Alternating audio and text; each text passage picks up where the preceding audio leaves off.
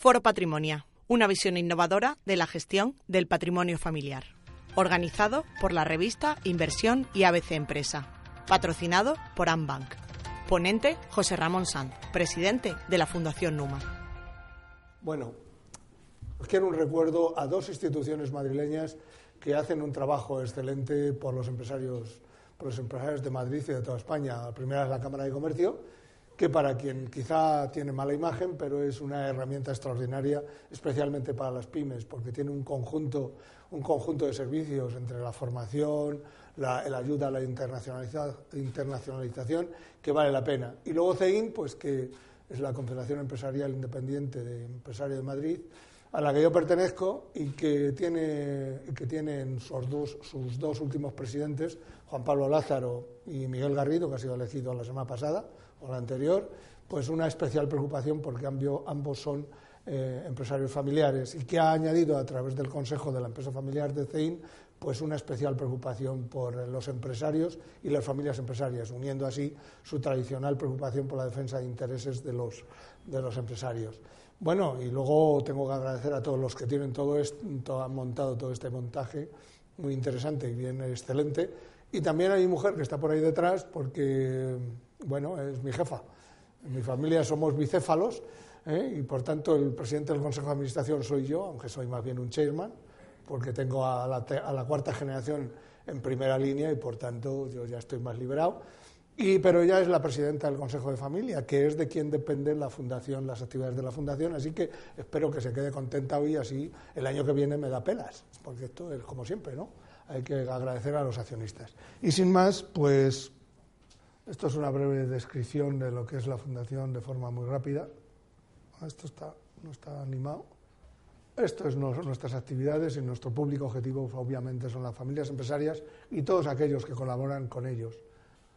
Pertenecemos a CEIN, a, la Asociación de Empresas Familiares de Madrid, a DEFAM, al Family Film Institute y también a la, agrupación de, familias de empresas familiares de Portugal. Bueno, la Cámara de Comercio y tenemos um, acuerdos con estas instituciones. Bueno, nuestras actividades, una de ellas es el curso de Chicago, que es solamente para familias empresarias y que la octava edición la haremos en 2020. Hasta ahora, pues este es el resultado. Hemos tenido casi 400 personas, de 200 familias y de 21 países. La mayoría son, la mayoría son de cultura latina, porque realmente el modelo del curso trata, trata de, un modelo de gestión de familia, de empresa y de patrimonio eh, latino especialmente. Bien, ¿cuál es nuestra metodología?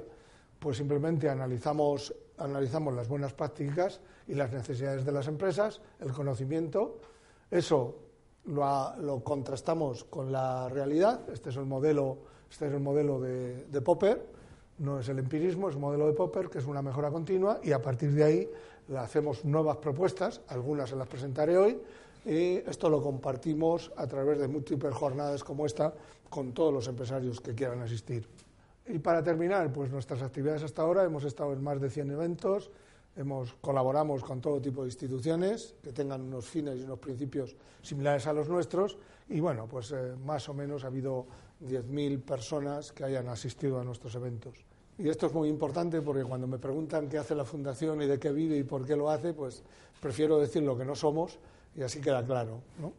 Bien, y ahora empiezo ya con el contenido del, contenido de la, de la, ponencia. Yo lo que voy a tratar es darles unos elementos de cuáles elementos relevantes de la realidad de las familias empresarias cuando se enfrentan al reto de mantener sus negocios a través de generaciones y conservar su patrimonio también per cápita. Después hablaremos por qué es per cápita. Porque eso es lo que al final da, da sostén al bienestar de la familia y, por supuesto, la creación de riqueza, sin duda se proyecta sobre toda la sociedad. Aquí quiero presentarles, aquí quiero presentarles primero una, buena noticia. En contra de lo que ustedes escuchen, pues la realidad es que el reto de la continuidad transgeneracional es un reto colosal, pero hoy la mayoría de las familias que se ponen a ello lo consiguen. ¿Por qué digo esto? Porque el mito de la empresa familiar es que nosotros estábamos condenados al apocalipsis a partir de la segunda o tercera generación y eso era una, una, cultura popular del siglo XIX. En el siglo XX, pues este académico, John Ward, que no es uno de mis favoritos, pues lanzó un paper que es un paper que se ha demostrado poco riguroso, porque enfocó el análisis en la desaparición de, de 300 empresas del estado de Illinois y simplificó su trabajo analizando simplemente la desaparición. ¿Cómo lo hizo? Yéndose al, al, registro de Illinois. Y aquí solo suelo poner un ejemplo para que veamos la falacia de esta conclusión. Y es que ustedes conocerán seguramente el grupo Ormazábal, que es el fabricante de la mayoría de todos los, todos los elementos eléctricos y ahora electrónicos. La familia Ormazábal sería un fracaso, según John Ward, porque el grupo Ormazábal ha desaparecido, dado que hace unos años, hace unos años cambió el nombre, se fusionó con otra empresa y ahora se llama Velatia. Bien, esa empresa no existe para el señor John Ward. A partir de aquí, la verdadera realidad aparece en otro paper, un poco tarde, en 2011, por, por uno de mis líderes, uno de mis grandes héroes, que es Zellweger, que se atreve a enmendar la plana a la gran figura de la empresa familiar hasta ese momento. Y es que le señala que el enfoque en la desaparición de empresas familiares es un error y que lo que hay que hacer es enfocarse en la trayectoria empresarial de las familias empresarias que él hace una investigación y llega a la conclusión que una familia de media dirige seis empresas, funda cinco más de cinco, fusiona o compra casi tres, escinde, o sea, vende, fusiona, etcétera, con otros y cambia de sector. ¿Por qué? Porque lo único que trata de hacer es adaptarse a las condiciones del entorno y a las condiciones para aprovechar las oportunidades y seguir creando riqueza a través de generaciones. Bien, quizá lo más importante es que a partir de 2003 el señor Rip, que es un académico americano, estudia 500 empresas tanto familiares como no familiares en Estados Unidos y llega a esa maravillosa conclusión, que las empresas familiares son relevantes por la economía y el empleo, son más rentables, duraderas, igualitarias y responsables, y más responsables, especialmente en las crisis, frente al, al empleo. Bien, esto lo que hace es que cambia completamente la situación y la percepción social y hoy, y hoy a partir de ese momento, las escuelas de negocios y las universidades americanas estudian las empresas familiares precisamente para utilizar y divulgar en sus cursos las buenas prácticas de este tipo de empresas. Bien, quizá para España, y es un dato importante, es que desgraciadamente el tamaño de las empresas en España y por tanto también de las familiares es que el 93, 99% son pymes con menos de 50 trabajadores y 10 millones de facturación, pero suponen el 70% del empleo. Por tanto, el, el tamaño es, una, es, una, es un hándicap importante. ¿Por qué? Pues miren ustedes, porque como, ven, como pueden ver, vamos a ver si no me equivoco, eso es. Esta es la línea de crecimiento de la familia, estos son los cambios de generaciones, porque como ven en el tiempo se van añadiendo generaciones y hoy, por suerte, tenemos la gran oportunidad de que miembros de tres generaciones conviven durante bastantes años, quizá entre 15 y 20 o más años. Eso es el caso, por ejemplo, de mi familia. Pero claro, miren ustedes que después de unos años, en segunda o tercera generación, la familia ya es un grupo importante. Las familias que se enfocan únicamente en la empresa fundacional, pues tienen el problema que, que, una empresa familiar no deja de ser una empresa y si estamos hablando de un periodo de 60, 70 o 90 años, obviamente no todas las empresas tienen recorrido por razones de cambios tecnológicos, ahí tienen ustedes Kodak o los cambios que se producen en los hábitos de consumo y por tanto lo que puede ocurrir en un momento determinado es que la empresa no cumpla las expectativas de la familia, que no sea capaz de soportar su nivel de vida y entonces comienzan los conflictos. Dos ejemplos para no perder mucho el tiempo son Codornío, Codornío y, la otra también de, Champán ¿eh? y Freixenet en Cataluña, que han tenido, se han vendido por la presión de los minoritarios, dado que no respondía a todo esto. Pero bien, pero también es cierto que hay una inmensa mayoría de familias que aprovechan los momentos de liquidez o, o desinversiones para generar un negocio y un patrimonio global diversificado. Lo cual significa que es muy posible que sí, una empresa caiga, pero otra nace y vuelve a seguir generando negocio y, y dinero para la familia. Claro, obviamente, el gran objetivo de todo esto es la creación de riqueza suficiente para cubrir las necesidades de la empresa y mantener el patrimonio per cápita. O sea, si en una generación hay cuatro personas y hay 100 millones de euros, tocan a 25 millones per cápita. El mantener ese nivel, ese nivel significa que pueden mantener a lo largo de generaciones el nivel de vida. Nosotros en 2007, nosotros vendimos la empresa, nuestra empresa, desinvertimos del automóvil en el año 2006 y me fui a Chicago a un curso de, gestión patrimonial porque tuve un, excelente, un excelente amigo que me dio un maravilloso consejo. Y me dijo, dice, mira, durante un año no inviertas. El dinero que habéis recibido, déjalo, déjalo ahí paradito, vete a, aprender, vete a aprender lo que son las inversiones, a tomar buenas decisiones. Y a partir de aquí luego ya decides lo que quieres, invierte. Me fui a Chicago. Y en Chicago conocí a Stuart y yo me di cuenta que mi familia y algunos amigos más necesitarían algunos toquecitos sobre este tema y le propuse que viniera a España y diera unas conferencias. Él, como buen americano, me respondió más agresivamente y me dice, ¿por qué no me ayudas a montar el curso de Chicago en España? Pero bueno, pues déjame que le dé un vistazo. Y hicimos un estudio que nos lleva a esa conclusión, nos lleva a la conclusión que lo he puesto así por simplificar, pero hay muchas, muchas familias que ya en primera generación llegan a este nivel de diversificación, que tienen un holding, que son propiedad de todos, pero muy diversificado y global, que tiene posiciones en todo el mundo, pero además tienen actividades e inversiones individuales. Y además tienen inversiones familiares, pues podríamos decir de todo tipo de activos. Claro, lo que nos llamó la atención, lo que nos llamó la atención es que el crecimiento de la familia y el crecimiento de la complejidad no estaba acompañada con, una, con un cambio en el sistema de gestión.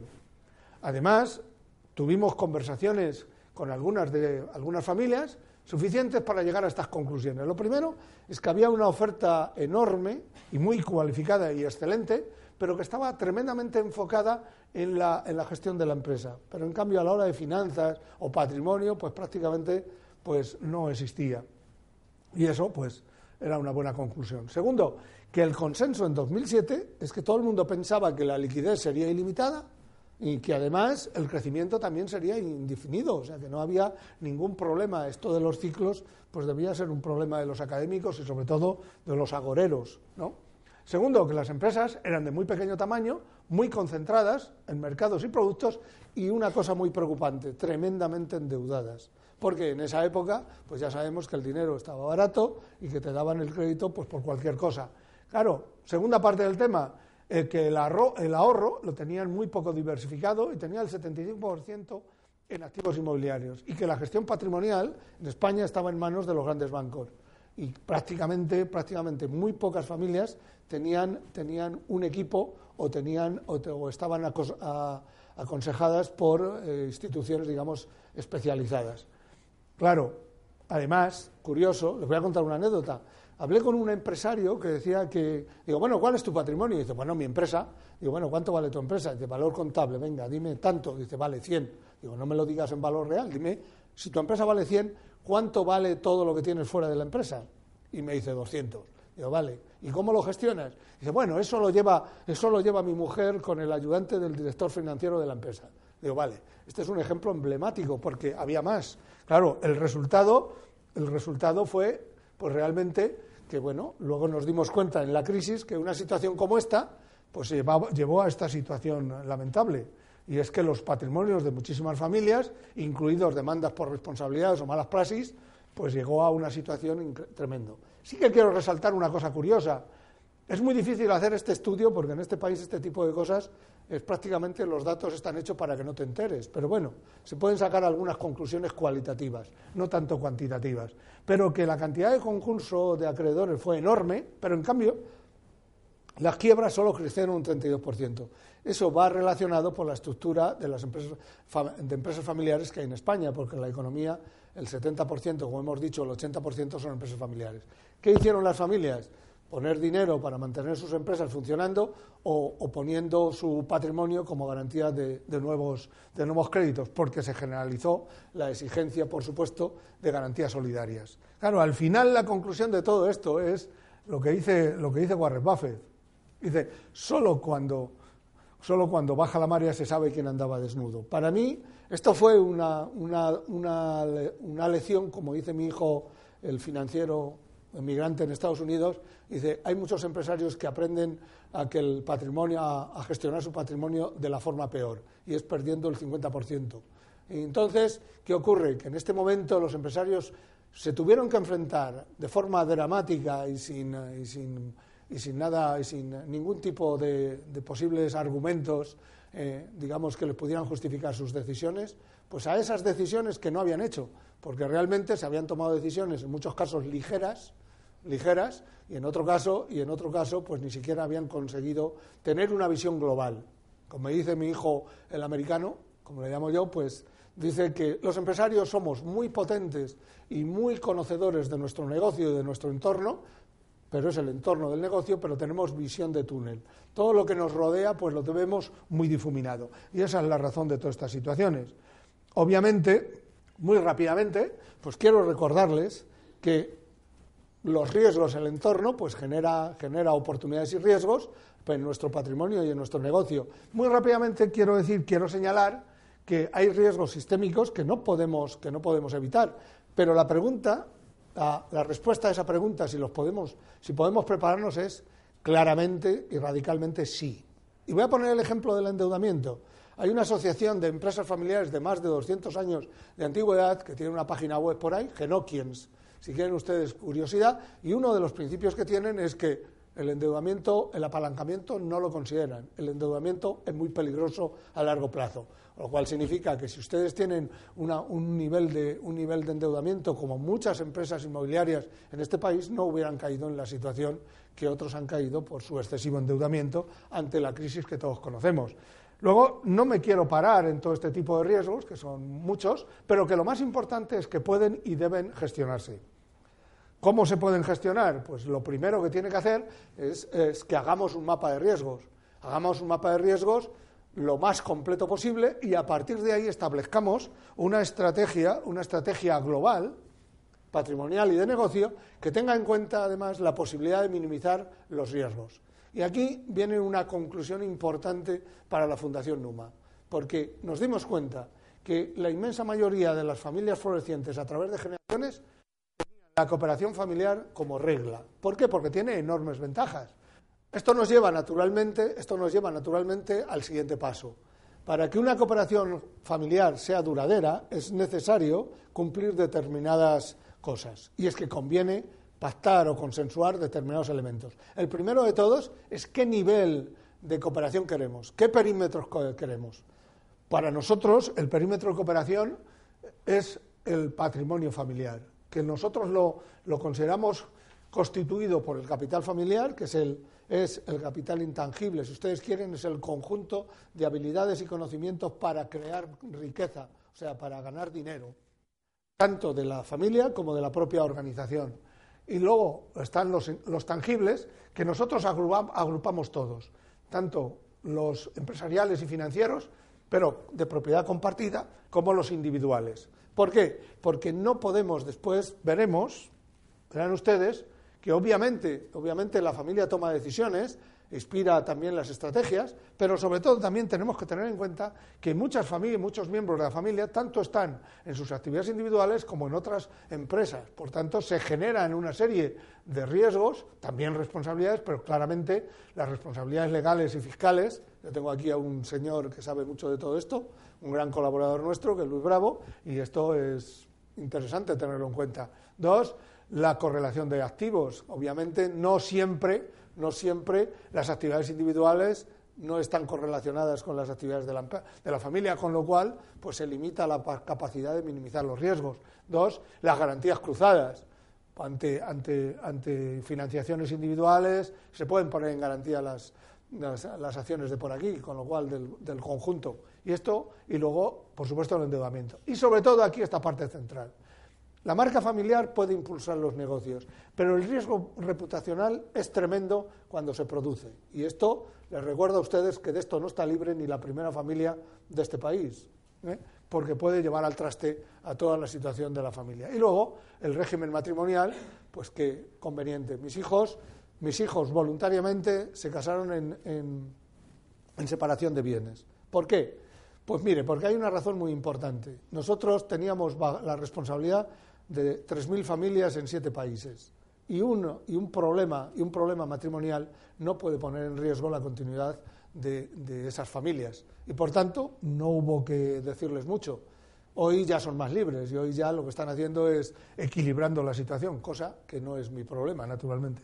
Bien, por tanto, cada familia debe consensuar su marco de cooperación, pues hablaremos de esto, una estrategia global, unas reglas de juego y muy importante, que es muy poco habitual en los, en los famosos protocolos, es un código de comportamiento a nivel tanto de la familia como de los directivos y también de sus propias empresas. Es lo que podríamos llamar la responsabilidad social empresarial, que va mucho más allá que la responsabilidad social corporativa, que viene a estar enfocada al cumplimiento, digamos, de determinadas reglas con los accionistas, etcétera. No, no, esto es una responsabilidad frente a la sociedad y en todos los ámbitos. Y eso es consustancial con un empresario de raza.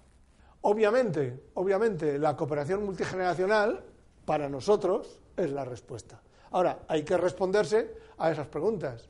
¿Qué debemos hacer? ¿Qué significa la cooperación multigeneracional? ¿Cómo podemos llegar a, construirla? ¿Y cuándo podemos empezar a hacerlo?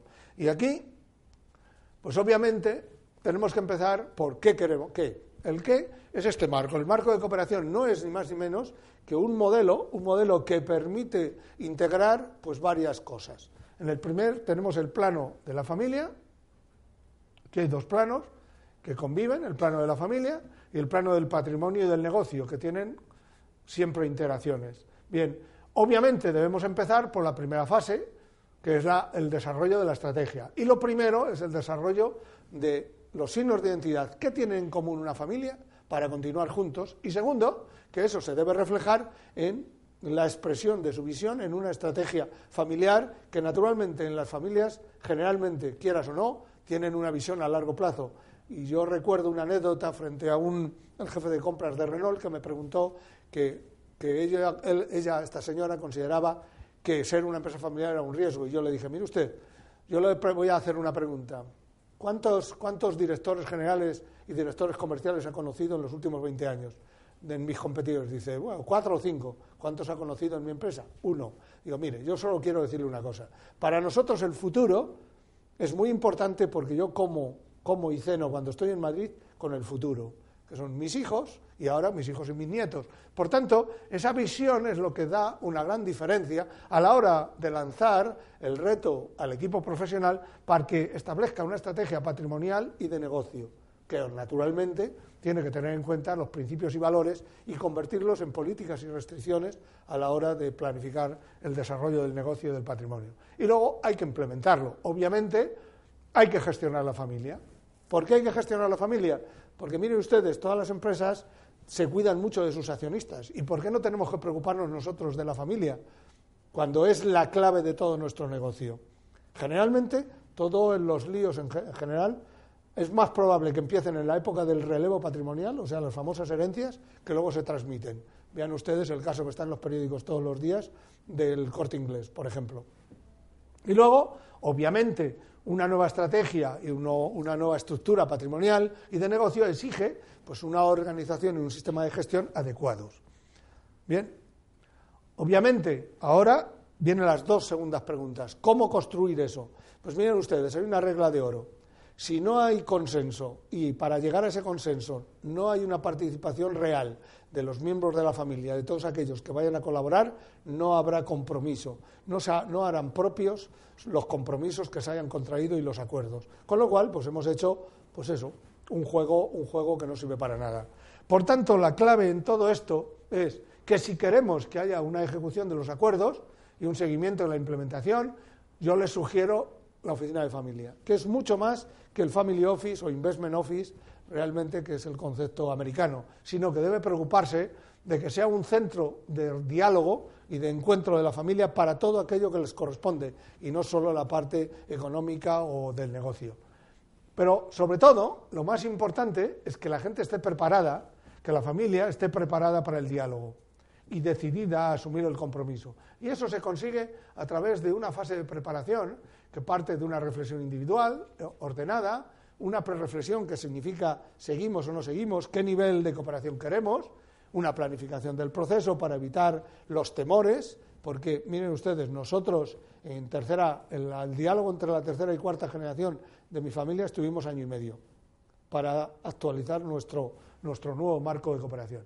Y por supuesto, la formación. Hay personas dentro de la familia que a lo mejor no saben, no saben lo que es un fund. El gran orgullo, o sea, una anécdota que suelo contar es que mi suegra, con 90 eh, años, 80 y muchos, me cogió un día por el pasillo de la oficina y me dice, oye, José Ramón, yo en, yo en mi cesta de fondos no tendré GESFAN, ¿verdad? Porque eso es peligroso, ¿no? Digo, no, hombre, no, por Dios, doña Uri, si usted lo que tiene que hacer es comerse lo que tiene ahí, que para algo está. ¿Eh? Y, y, se quedó muy tranquila. Con lo cual, si consigues, al final hay que conseguir que todos los miembros de la familia que vayan a participar en el diálogo puedan entender lo que les están transmitiendo profesionales externos o internos de la organización. Si no, su participación será desastrosa y se sentirán muy incómodos. Por tanto, esa es la razón, esa es la razón que me llevó a mí a traer el curso de Chicago para mi familia. Y claro, las dos primeras ediciones estuvieron mi familia y mis amigos, que claro, mi familia son 150. Hoy lo han hecho ya hasta la quinta generación. Y creo que eso es bueno, porque nos da una visión general suficiente como para poder preguntar sin miedo y para poder opinar sobre cosas sin peligro a sentirse, digamos, que haces el ridículo. Bien, y para terminar, pues comienzo con una palabra de con una frase de Howard Marr. ¿eh? Yo, este hombre, este hombre tiene un libro que es Lo mejor imposible, que pueden conseguirlo a través de Value School o a través de nosotros. Lo tradujimos porque este libro es mucho más que, un libro de inversiones. Es un libro que da una serie de consejos de sentido común. El título es Lo más importante para invertir con sentido común. Pero es que la inversión, la decisión de inversión, el error es tomar decisiones malas y para eso existen determinadas condiciones. Pero yo quiero señalar aquí una cosa que es el último mensaje que quiero darles. Mire, él dice, él dice, él dice, ¿por qué, ¿por qué se cometen errores? Porque somos, porque lo hacen los humanos.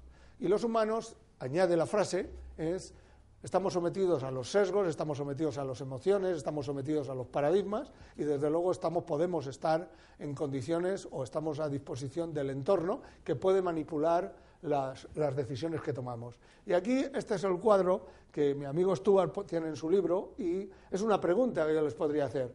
¿Dónde se encontrarían ustedes? Y les describo los tres reinos. El primero es el capital kibbutz. Esto es el, esto es el empresario que, consciente de que no es un experto en inversiones, decide, pues, como dice aquel, indesar casi. ¿no? Y dice, yo no me voy a meter en líos, y poquito a poco, y ya está. Es, es el, modelo, es el modelo del colono de los kibbutz eh, israelíes, que, como saben ustedes, fueron capaces de sacar, sacar productos del desierto. ¿no? Y luego está la sociedad secreta.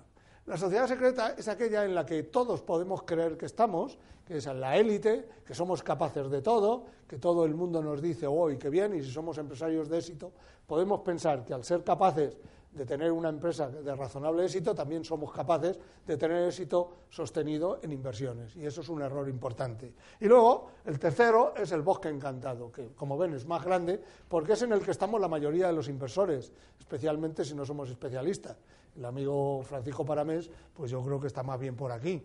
Pero la pregunta que les digo es, ¿dónde están ustedes? Piénsenlo. Bueno, ya no tengo más tiempo, no les doy más tiempo, y sí les quiero dar un par de mensajes más.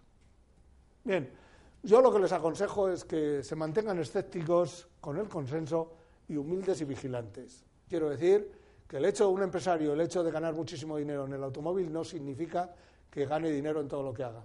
¿eh? El segundo tema es que para que eso, para ayudarles a mantener esa posición, pues les aconsejo que definan su estrategia, su filosofía de inversión, o sea, qué proceso van a tener para tomar decisiones, que trabajen duro para tomar decisiones de calidad, por tanto, que vayan más allá de esa información que obtienen en los periódicos o en las cenas de amigos, esas cosas, y mantengan un rumbo frente a las críticas y resultados negativos iniciales. Las decisiones, las decisiones muchas veces no empiezan del todo bien, pero conviene aguantar un mínimo.